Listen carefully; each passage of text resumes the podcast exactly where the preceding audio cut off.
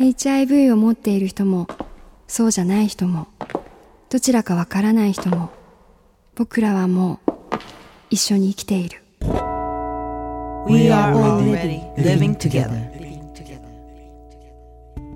ある日そのことに向き合わされた人がいます。ある日そのことを知らされた人がいます。ある日そのことと共に生きると決めた人がいます HIV 電子顕微鏡の中の小さな小さなウイルスが私たちの毎日に投げかける。大きな大きな影。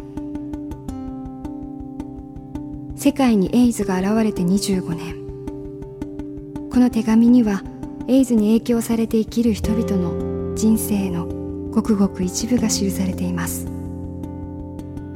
Living Together 一緒に生きている。この手紙の中にあなた自身の姿を探してみませんか？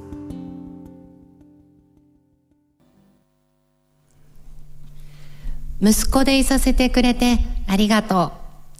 ユージ、25歳、東京都フリーター。感染が分かってから2年11ヶ月。服薬歴2年5ヶ月。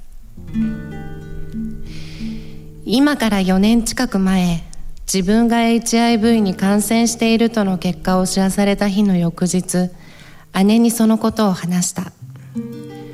何も聞かず、ただ静かに自分の話を聞いてくれた看護師をしている姉の前で自分は完全に弟ではなく一人の患者になったような気がしていたそれから一年してもう一人の姉にカミングアウトをした。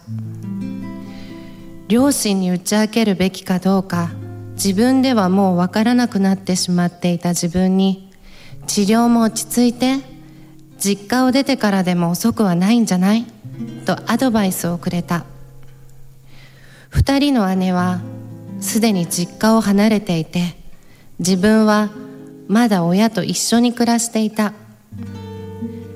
甘えているうちは話してはいけない。姉のアドバイスの意味が分かってきたのは最近のことだったように思う。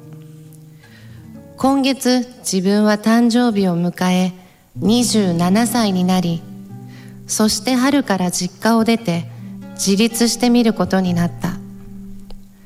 親に話そうと決めた。これまでずっと自分を口ごもらせてしまっていたのは何よりも親を強くしてしまうことへの申し訳なさだった。ただのおごりなのかもしれないけれど今まで頑張って育ててきてもらった両親をさらに強くしてしまうことがつらかった。だからこそ自分に強くなれと何度も言い聞かせた。心配しないでと自分の口で言えるようでなければきっと悲しませてしまう。それだけは嫌だった。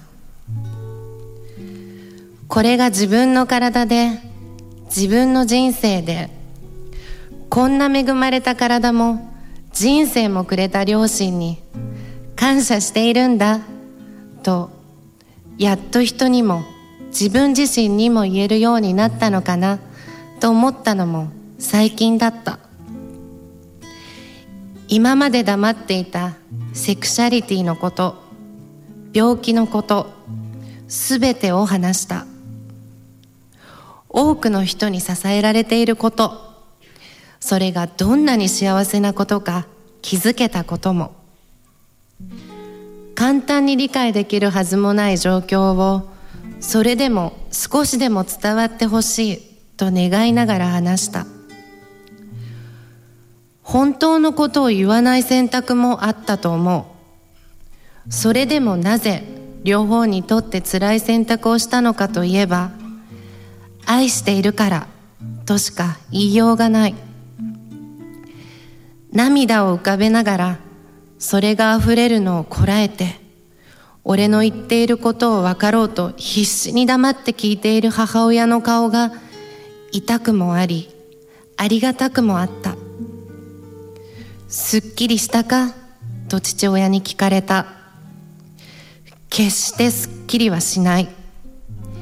今でも正しいことをしたのかどうかわからない。これからだとも思う。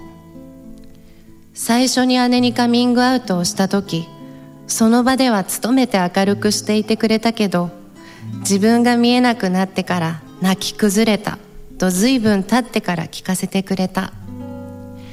あの時の自分は患者ではなくやはり弟でしかなかった。だから息子として話した。親として聞いてほしかった。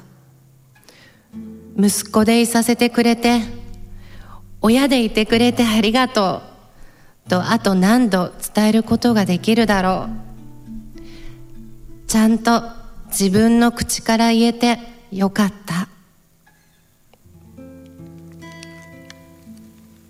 ありがとうございました。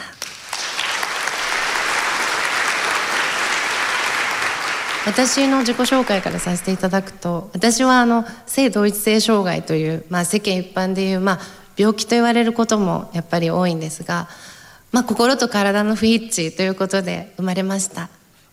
まあ心は女の子なんですけど体は生まれた時は男の子でした。やっぱり今まで何十年間20年間そういうふうに生まれたことそういう境遇になったことがどうしても受け入れられずにそのことに言い訳をして二十何年間逃げていたこともありました。でもやっぱり24歳なんですが今24年間生きてきて最近思ったのはまあどんな境遇に生まれようとどんな境遇になろうと病気を持ってようとコンプレックスを持っていようとどんな人も一寸先は闇であり一寸先は光であると思います。問題はそこに向かう時の自分の心の持ちようなんだと私は最近思えるようになりました。やっぱり一度きりの人生自分らしく前向きに生きたいなとどんな人も思いたいんじゃないかなというふうに私は思っています。そしてこういう形でやっぱり手紙をあの出す方がいる。そういうのはすごく意義のあることだと思います。やっぱりこういう環境の方もいるとかそういう社会の現状だとか誰かしらが言わなければ誰かしらが表現をしなければずっと閉鎖的な部分は絶対あると思うし次に続いてくる人たちに道ができていかないと私はすごく思います。だからこの私が読ませていただいたユージさん他に手紙を書いてくれた方は本当に立派な方だと思います。本当に今回こういうイベントに出させていただいて私自身もすごく生きる勇気をいただいたので私もこれからも自分らしく残された人生頑張って生きていきたいと思います。ご清聴ありがとうございました。